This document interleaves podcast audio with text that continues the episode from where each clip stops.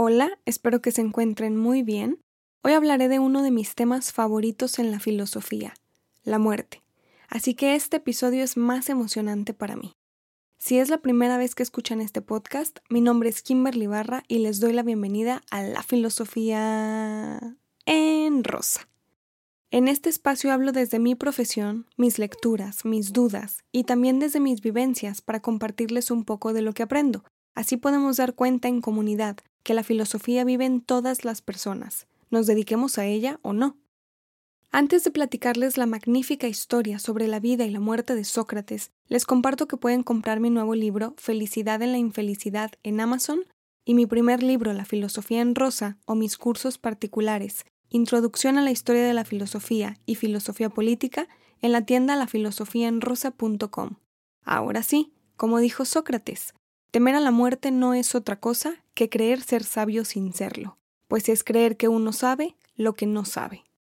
Quiero comenzar este episodio haciendo unas preguntas que me gustaría mucho que analizaran y se lo preguntaran para su propia persona. Lo haré de manera singular y no plural para no confundirles. ¿Temes a la muerte? ¿O temes que una persona a quien amas mucho no sobreviva al dolor por tu muerte? ¿Realmente temes tanto algo que desconoces por completo? Mientras piensan en estas preguntas, voy a platicarles un poquito la historia de Sócrates, quien ya tiene un episodio dedicado en este podcast. Es el número 11 titulado Muerte Segura. Lo escribí hace más de tres años. Por eso hoy que escribo de nuevo sobre él y sobre la muerte, quiero hacerlo con una renovación. Sócrates es conocido como un gran filósofo que posicionó la moral y el conocimiento en lo más alto de la historia de Occidente. Probablemente han escuchado la frase yo solo sé que no sé nada pues en su contexto, en su época, en su ciudad, entre su gente, fue alguien castigado por preguntar mucho y responder poco. Lo llevaron a la muerte por provocar el pensamiento en los jóvenes que lo seguían y que actuaban como él. Este filósofo vivió aproximadamente del año 470 al año 399 antes de nuestra era, en Atenas, en la Grecia antigua. Su adultez la pasó caminando por las plazas de la polis, haciendo preguntas en torno a la vida, la muerte, el alma, la virtud, el amor, la valentía, la moral, el conocimiento, porque estaba seguro que él no era el hombre más sabio, como el oráculo de Delfos lo había dicho. Cuando Sócrates se comportaba de esta manera, era muy llamativo para algunos jóvenes al escuchar los diálogos que el filósofo tenía con otros hombres que eran considerados muy sabios muy preparados, inteligentes. Estos jóvenes eran de dinero, sus padres eran ricos y ellos podían simplemente caminar por la polis conociendo el ocio. No tenían otras responsabilidades y su tarea era pensar. Uno de esos discípulos fue Platón, un joven muy adinerado que deseaba ser escritor, aunque debía dedicarse a la política. Al morir su maestro Sócrates, Platón decide escribir todas las conversaciones que aquel tenía para dejarlo marcado en la historia. Así que el Sócrates que conocemos hoy es la narrativa del filósofo Platón en sus obras que se titulan Diálogos y otros cuantos que también lo conocieron y escribieron sobre él, como Aristófanes. Platón se sintió tan decepcionado del gobierno de Atenas que escribió los diálogos donde presentó al personaje que fue Sócrates y también escribió ahí su propuesta para una mejor política, pues consideró injusta la decisión que se tomó con Sócrates, que ahora voy a contarles. Me parece genial hablar sobre este tema en una fecha cercana al Día de Muertos que celebramos en México, y quiero contarles que para conocer lo que digo en este episodio he leído mucho a Platón, específicamente la Apología de Sócrates y el diálogo Fedón, por si les interesa leer por su propia cuenta. Esto aunado a lo que he vivido a lo largo de mi vida referente a la muerte. Primero me gustaría contarles por qué murió el filósofo Sócrates, y fue porque el Estado lo condenó al exilio, es decir, lo corrieron de Atenas y él no quiso irse. No se consideraba culpable de los cargos que le imputaban y si se iba, estaría aceptando culpabilidad que jamás reconoció. Así que como no quiso irse, lo condenaron a tomar un veneno mortal llamado cicuta. Eso le arrebató la vida en poco tiempo. ¿Y cuáles fueron los motivos para acusar a un hombre que solamente buscaba el conocimiento? O al menos como nos cuenta Platón en los diálogos. Los motivos de quienes lo acusaron fueron impiedad, ateísmo por poner en duda a los dioses de la ciudad, corrupción a la juventud, quienes se comportaban como él, haciendo muchas preguntas sobre lo que la sociedad ateniense establecía como normal. Lo acusaron de tantas cosas que él se defendió diciendo que la verdadera condena era por calumnia y envidia, cosa que había condenado a otros hombres buenos en el pasado y él sabía que volvería a suceder en el futuro. Las personas que lo acusaron fueron tres, principalmente Meleto. Lo apoyaron Licón y Anito. Este último realmente lo odiaba y lo quería ver muerto. Al principio lo acusaron de ser un mal ejemplo para la ciudad. Lo acusaron porque los jóvenes adinerados, quienes eran el futuro de la polis, pasaban su tiempo con Sócrates preguntándose por la vida. Pero él justificó su conducta explicando en su juicio que no era culpable, que jamás negó la existencia de los dioses por haber hecho preguntas sobre ellos, pues tener dudas e investigar sobre algo que llama nuestra atención no significa que no creamos. También dijo que no tendría moral para corromper a los jóvenes, simplemente buscaban el conocimiento al hacer una pregunta tras otra porque intentaban acercarse a la verdad. Sócrates era tan genial para argumentar, era tan bueno en la retórica y pensaba tan rápido a la hora de preguntar y responder que claro, quienes no lograban debatir con él se sentían en completa humillación por no tener esa genialidad que tenía Sócrates, y por eso lo juzgaron como un sofista. Si no habían escuchado esta palabra antes, pueden escuchar mi episodio 19 titulado Sofistas y Filósofos. En el juicio, luego de que Sócrates justificara su conducta, hubo un interrogatorio entre él y Meleto, su principal acusante ante el rey. Evidentemente Sócrates lo dejó callado con esa manera de argumentar tan específica, que lo tiene donde lo tiene en la historia. Sócrates no se defendió para salvar su vida. Él sabía que la condena máxima sería la muerte y no temía por ella. Pero si ya sabía que lo iban a condenar a muerte, ¿para qué buscar una justificación a su inocencia? Pues Sócrates lo que defendió hasta su último momento de vida fue su moral, su esencia, eso que lo hacía ser Sócrates. Defendió su imagen porque sabía que ésta quedaría viva aunque su cuerpo muriera, y acompañado en todo momento de sus discípulos, apeló a su dignidad, se defendió y aceptó la condena de su polis tomando la cicuta. Esto sucedió en su celda, junto a sus discípulos, quienes sufrieron enormemente la muerte de su gran maestro, y ellos narran a Platón cómo fueron los últimos minutos de vida de Sócrates, pues su discípulo más destacado no pudo estar en el momento de su muerte. Sócrates prefirió la muerte de su cuerpo antes de dejar de ser él. Sócrates estaba seguro de la muerte, porque todas las personas terminamos nuestra vida con ella. Era algo que pasaría en algún momento, y prefirió tomar un veneno mortal dando la cara a la polis que irse de Atenas a ser nadie. Y les pregunto, ¿qué tememos de la muerte? Sabemos que vamos a morir, en algún punto de nuestra vida racional entendemos la muerte y sabemos que morirán las personas que amamos, las mascotas que amamos y también nosotras.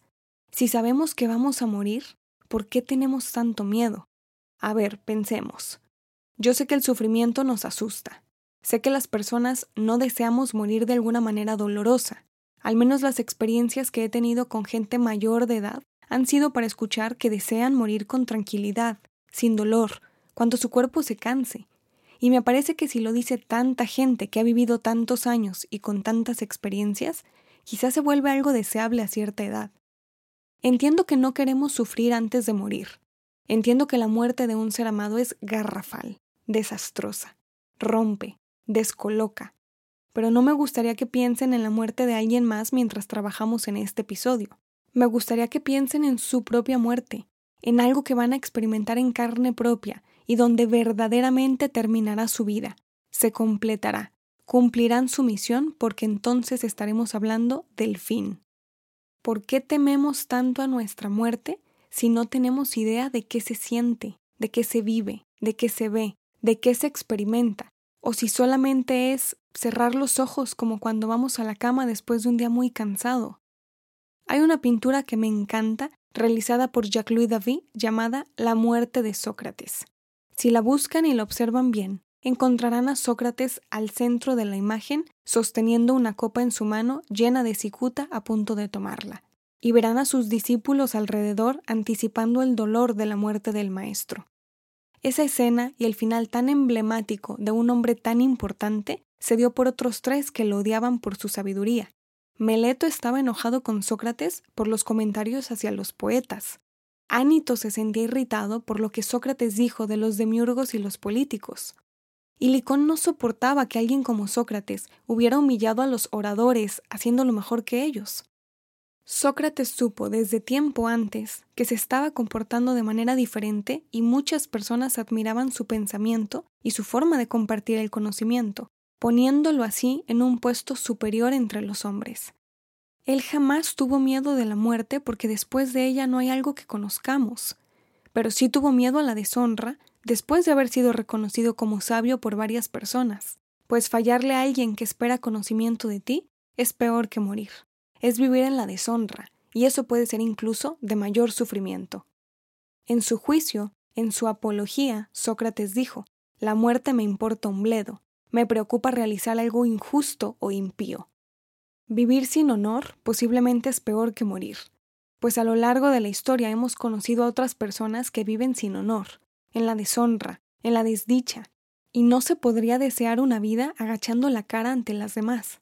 Yo les pregunto, ¿realmente podrían vivir en tranquilidad con la persona que son, con el cuerpo que tienen, con el rostro que tienen, con el trato ante el resto, en deshonra? Si piensan que sí, les invito a dejar de buscar la aprobación de alguien más, porque a esas personas que he conocido, con una máscara de cinismo fingiendo que no les interesa lo que otras personas digan de sí, en realidad parece que el sufrimiento les acompaña. La vida es, al mismo tiempo, todo y nada. La vida es, al mismo tiempo, mucho y poco. La vida se siente a veces infinita, y si vemos la historia de la humanidad, Estamos aquí en un parpadeo y nos vamos en otro. ¿Quién quiere vivir una vida donde no pueda ser quien realmente es? ¿Dejarían de ser la persona que son para ser alguien más por una semana, un día o dos horas?